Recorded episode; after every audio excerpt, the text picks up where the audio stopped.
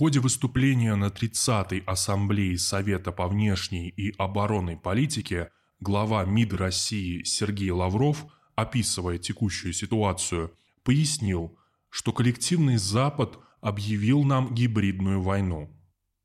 Это вовсе не преувеличение, ведь министр экономики и финансов Франции Брюно Лемер еще в марте анонсировал тотальную экономическую и финансовую войну против России. Борьба с опасностями извне всем очевидна, и готовность к ней выше. Но борьба на внутреннем фронте всегда была самой сложной. Именно этот внутренний фронт борьбы пытаются сейчас организовать нам страны Запада. В ходе своего визита в Европу после начала специальной военной операции на Украине президент США Джо Байден заявил, что российский президент Владимир Путин не может оставаться у власти – Чуть позже представитель Белого дома пояснил, что Байден не призывал к смене власти в России. Президент считает, что Путину нельзя позволять осуществлять власть над своими соседями. Однако нужно понимать, что такое заявление Байдена отнюдь не экспромт престарелого эпатирующего публику своими выступлениями человека. Он читал подготовленный текст с телесуфлера – Просто кто-то из авторов был слишком откровенен. Официальные власти на Западе не готовы идти на прямой конфликт с Россией, так как это чревато Третьей мировой войной, и поэтому публично отрицают свои намерения сменить власть в России. В интересах Запада держать Россию слабой, внутренне разделенной и бессильной в военном отношении. В таких условиях либерализирующая революция хоть и может наступить, но нет причин действовать так, как будто она уже наступила или неизбежна, считает автор. Поэтому даже когда конфликт России и Украины будет урегулирован и официальные санкции будут сняты, имеет смысл всеми возможными способами отбивать у западных компаний охоту вести там бизнес, чтобы вызвать недовольство населения. США не скрывали и не скрывают – что хотят оказывать давление на простых россиян ради того, чтобы они изменили политику руководства России. А возможно и все руководство. Сейчас сенатор США Линдси Грэм, поясняя необходимость выделения Украине 40 миллиардов долларов, говорит о том, что представился шанс победить Россию. В противном случае ее действия изменят облик Европы и дадут неправильные сигналы Китаю. Он, не стесняясь, говорит о том, что одна из целей США – это смена власти в России.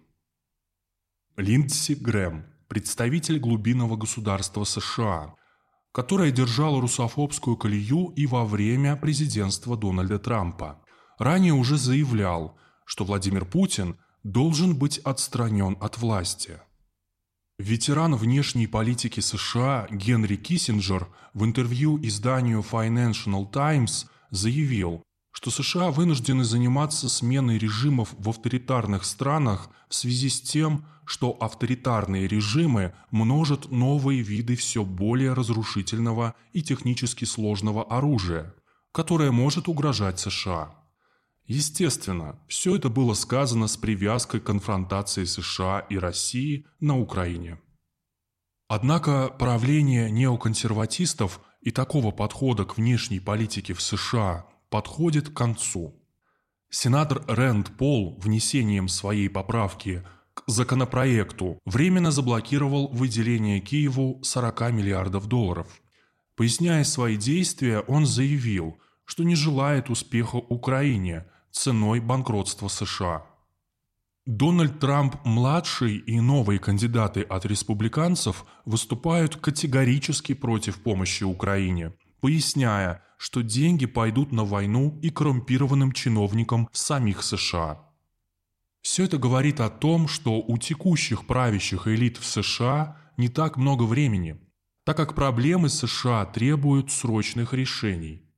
Поэтому ситуацию по дестабилизации России они начинают раскручивать прямо сейчас. Так, э, например, ЦРУ США распространила инструкцию на русском языке, разъясняющую, каким образом можно выйти с ними на связь в интернете. ЦРУ просит лиц, которые воспользуются инструкцией, указывать свое полное имя, свою официальную должность и то, какой у них доступ к информации, представляющей интерес для разведки США. Как пишет газета «Вашингтон-Пост», инструкция опубликована в связи с желанием американской разведки установить контакт с россиянами, обеспокоенными специальной военной операцией на Украине. Таким образом, американская сторона намерена активизировать вербовку россиян. Директор службы внешней разведки России Сергей Нарышкин сообщил – что Госдепартамент США поручил подконтрольным неправительственным организациям развернуть кампанию по дискредитации военной операции на Украине в российском обществе.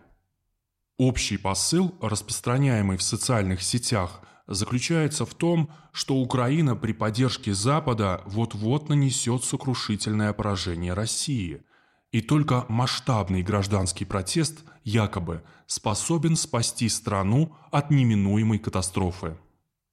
Очевидно, что текущий уровень агитации с Запада, призывающего к смене власти в России, уже превзошел уровень времен Советского Союза. Неприкрытая агитация ведется не только в отношении простых россиян, но даже в отношении дипломатов и государственных служащих. Россия сейчас находится в той ситуации, когда внешнее давление не может ее сломать, и только внутренний взрыв способен расколоть страну. Российскому народу лишь нужно проявить терпение и переждать шторм слома мирового порядка. Ведь Россия имеет все необходимые для этого ресурсы. Тогда народу не придется восстанавливать страну из обломков, а можно будет выстраивать новый миропорядок – исходя из интересов России.